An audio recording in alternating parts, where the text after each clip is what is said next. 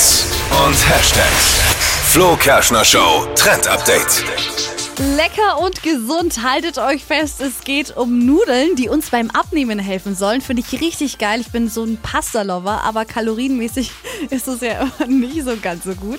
Und ihr könnt ab jetzt Nudeln essen, die sogar gesund sind. Und das geht mit den sogenannten Soba-Nudeln. Also das sind halt eben Nudeln, die nicht so viele Kalorien haben wie normale. Die kommen aus Japan und sind da auch schon richtig bekannt. Und jetzt kommen sie eben auch zu uns. Die sehen so ein bisschen aus wie so dünne Vollkornspaghetti und schmecken so leicht nussig. Und das Beste an denen, die sind super schnell. Also zwei, drei Minuten in kochendes Wasser und dann sind die schon fertig. Passt perfekt zu Sojasauce, passt perfekt auch zu Tomatensauce. Alles, was euer Pastaherz so begehrt. Find's mega.